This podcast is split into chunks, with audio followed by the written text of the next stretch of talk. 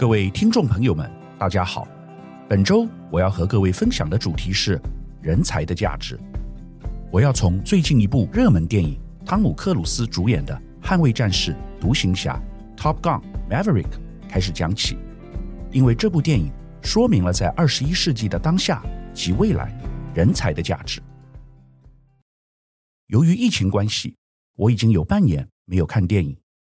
两个礼拜前，一方面是被电影预告所吸引，另一方面是那个周末有些空闲时间，我决定去看《捍卫战士：独行侠》。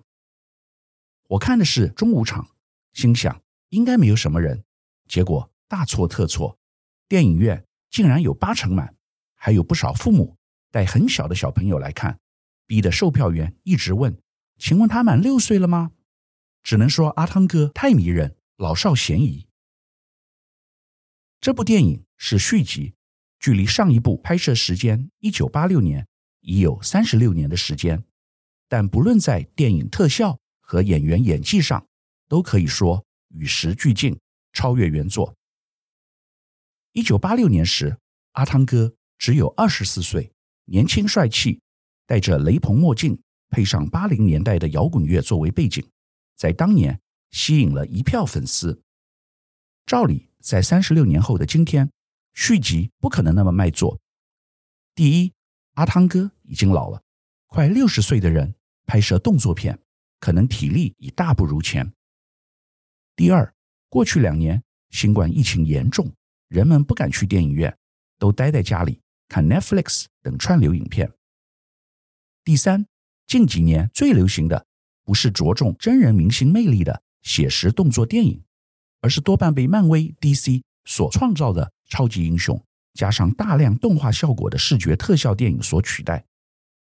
但《捍卫战士二》改变了一切，上映首周全球票房即达二点五亿美元，到现在为止已突破五亿美元，肯定成为今年全球最卖座的电影。当然，它也已经登上台湾今年的票房冠军。从组织行为观点。捍卫战士独行侠所传达的是人的价值，不仅是阿汤哥个人的吸引力，也融入了和影迷内在情感的联系。以我个人为例，当我听到开场时搭配原片的配乐，时光倒流，仿佛回到三十多年前，还只是大学刚毕业的时期一样，非常有感觉。串流是自己一个人在家里看电影，但大荧幕则是一群人。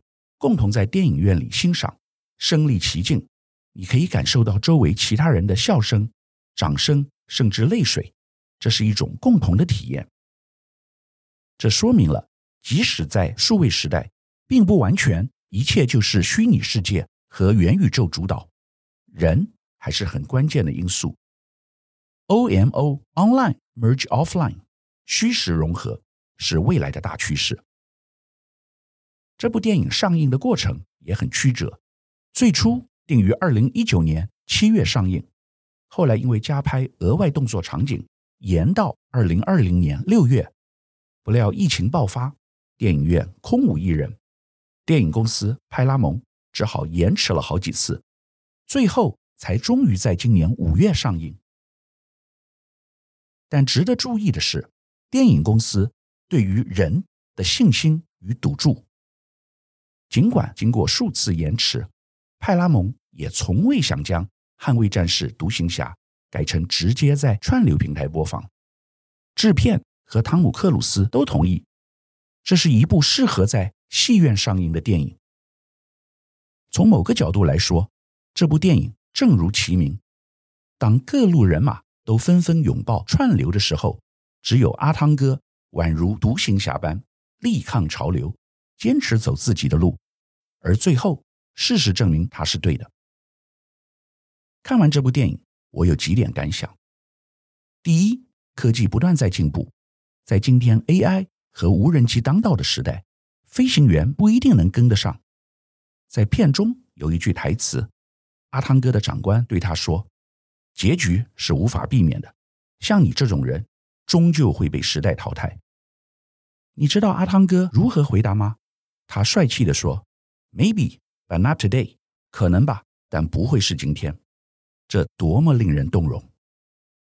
我们正处在一个科技当道的时代，不仅自驾车成为热门话题，现在无人机也开始大显身手。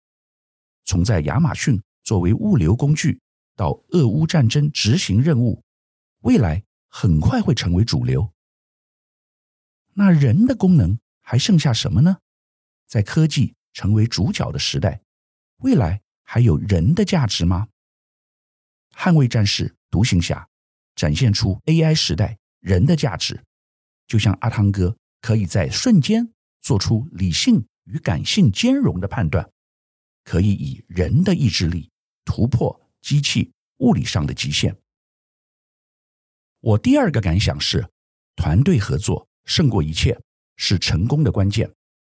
阿汤哥在《捍卫战士独行侠》中是传奇飞行员，成就无人可及。但也因为他特立独行，不听指挥，得罪了很多人，一直升不上去。服役了三十多年，还只是一个上校试飞员。要不是他的同期，现在以官拜上将的好友保他，他早就被炒鱿鱼了。阿汤哥在片中临危受命，被赋予教官职位，要在几周内将一群精英中的精英集结起来，给予特殊训练，成立一个互相支援的团队，去执行一项接近不可能的艰难任务。阿汤哥过去演了很多集不可能的任务，亲自上阵，但这次是要将自己的技能传授给他人，让别人去完成。从管理学的角度，这说明领导统御的艺术，重点不是一个人超级巨星个人表演，而是要展现团队合作的力量。不管对于领导者和下属来说都是如此。我们可以用现在美国正热门的 NBA 职篮总冠军赛来做比喻。西区冠军队伍金州勇士队总教练史蒂夫·科尔 （Steve Kerr） 在二十多年前。和篮球之神迈克乔丹在芝加哥公牛队共事，前后得过五次 NBA 总冠军。但他退休后担任总教练也有声有色，曾经得过三次 NBA 冠军。但迈克乔丹退休后虽管理过几支球队，成绩就没有那么的出色。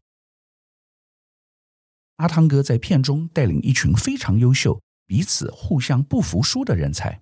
要在很短的时间内挑战一项困难的任务。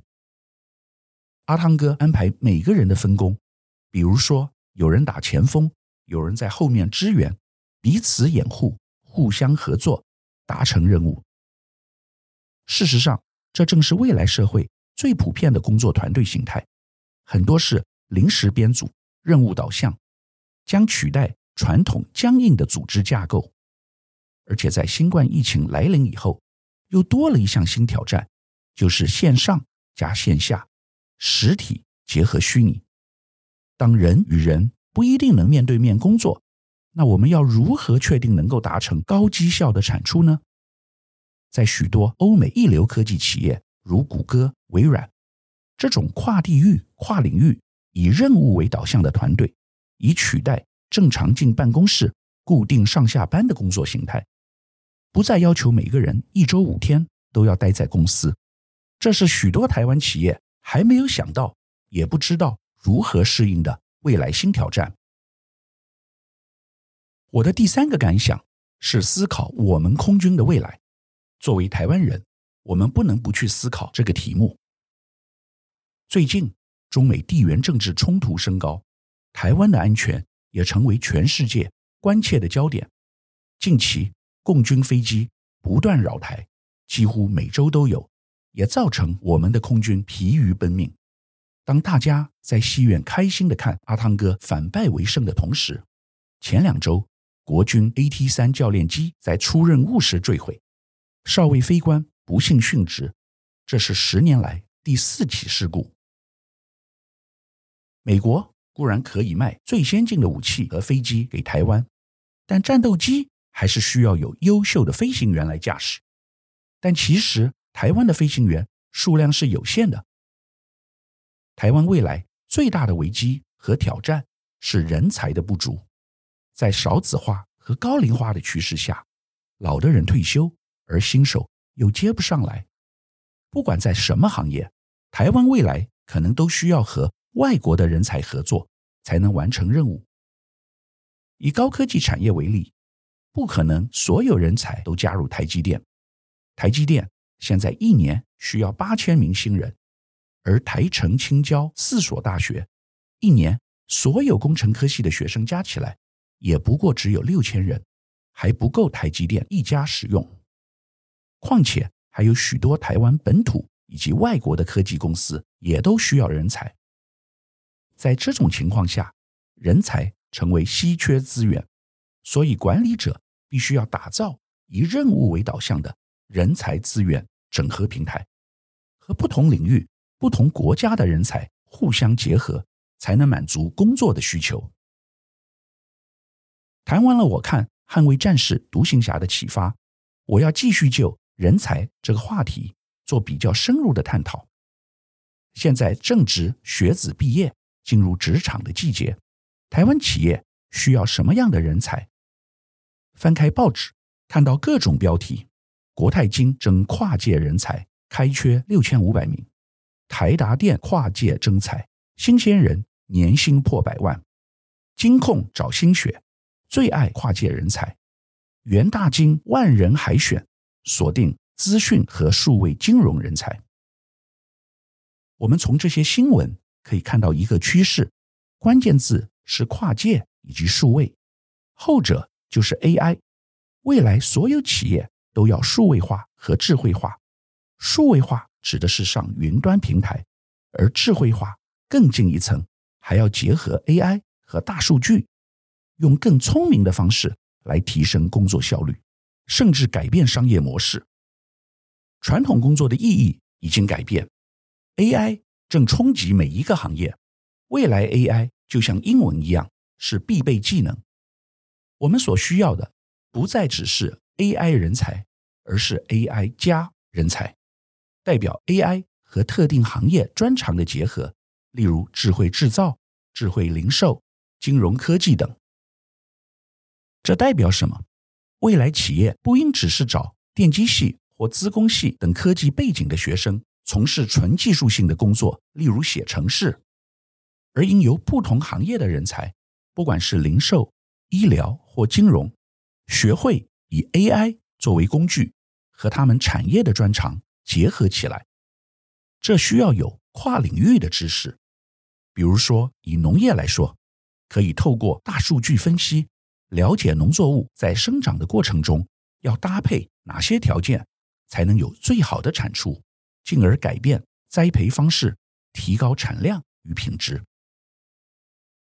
我认为，在现在的潮流和环境下，跨界人才。将胜出，不管是跨地域、跨领域或跨世代。跨地域和跨领域的意义很清楚，那跨世代又是什么呢？这包括现在所有新经济的组成元素，例如 AI、区块链、NFT、Web 三、DeFi、去中心化金融和元宇宙等。我们几乎每天都可以听到这些新名词。任何人懂得新经济元素，便能够在传统实体经济和虚拟经济世界中穿梭自如。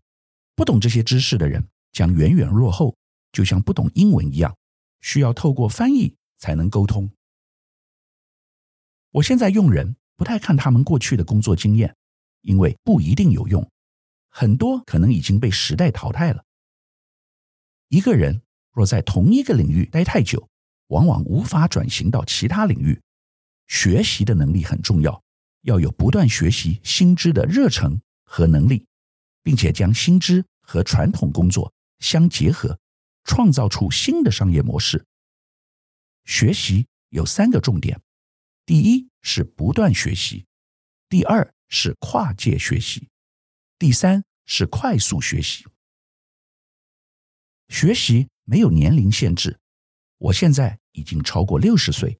仍然有很高的学习动力，每天吸收来自大量不同领域的新知。每个人吸收新知不一定是为了工作，有时候也是为了个人兴趣。最近我回到母校，师长告诉我，有一位别的学校已经退休的教授前来报考文史的课程。他在其他领域已经很有成就，但退休后希望追求自己真正有兴趣的东西，开启第二人生。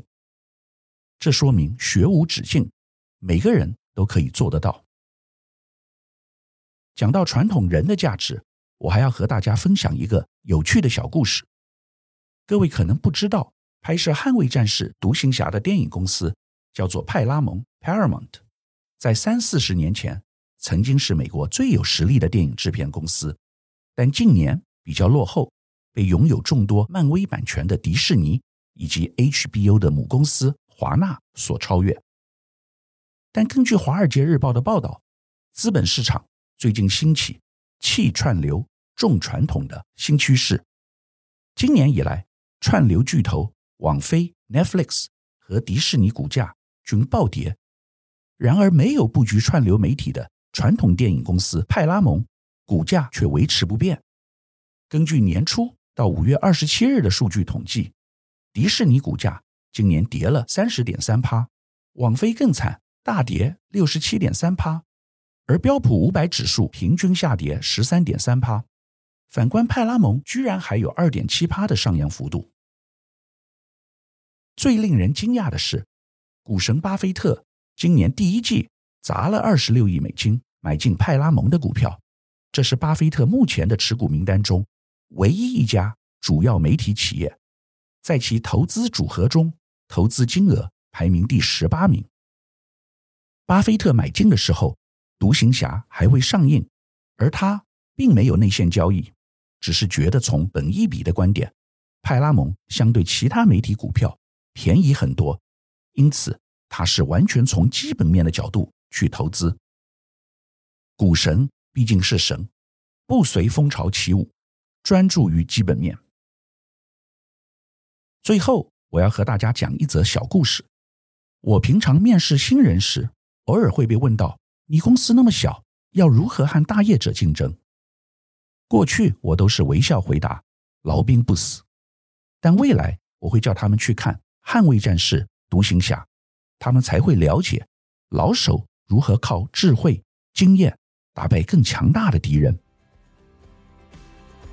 本周我们探讨在 AI 时代人的价值，从汤姆·克鲁斯的《捍卫战士》《独行侠》开始谈起。在 AI 当道的时代，人类要如何运用科技实力，发挥人所独有的专长能力？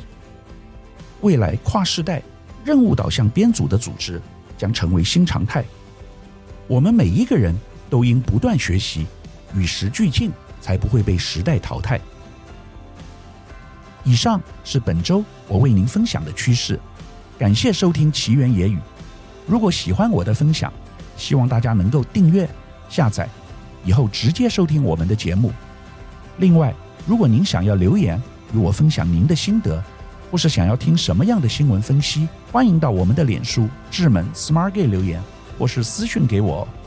欢迎大家推荐给你的亲朋好友们，邀请大家一起收听。那我们下集再见喽，拜拜。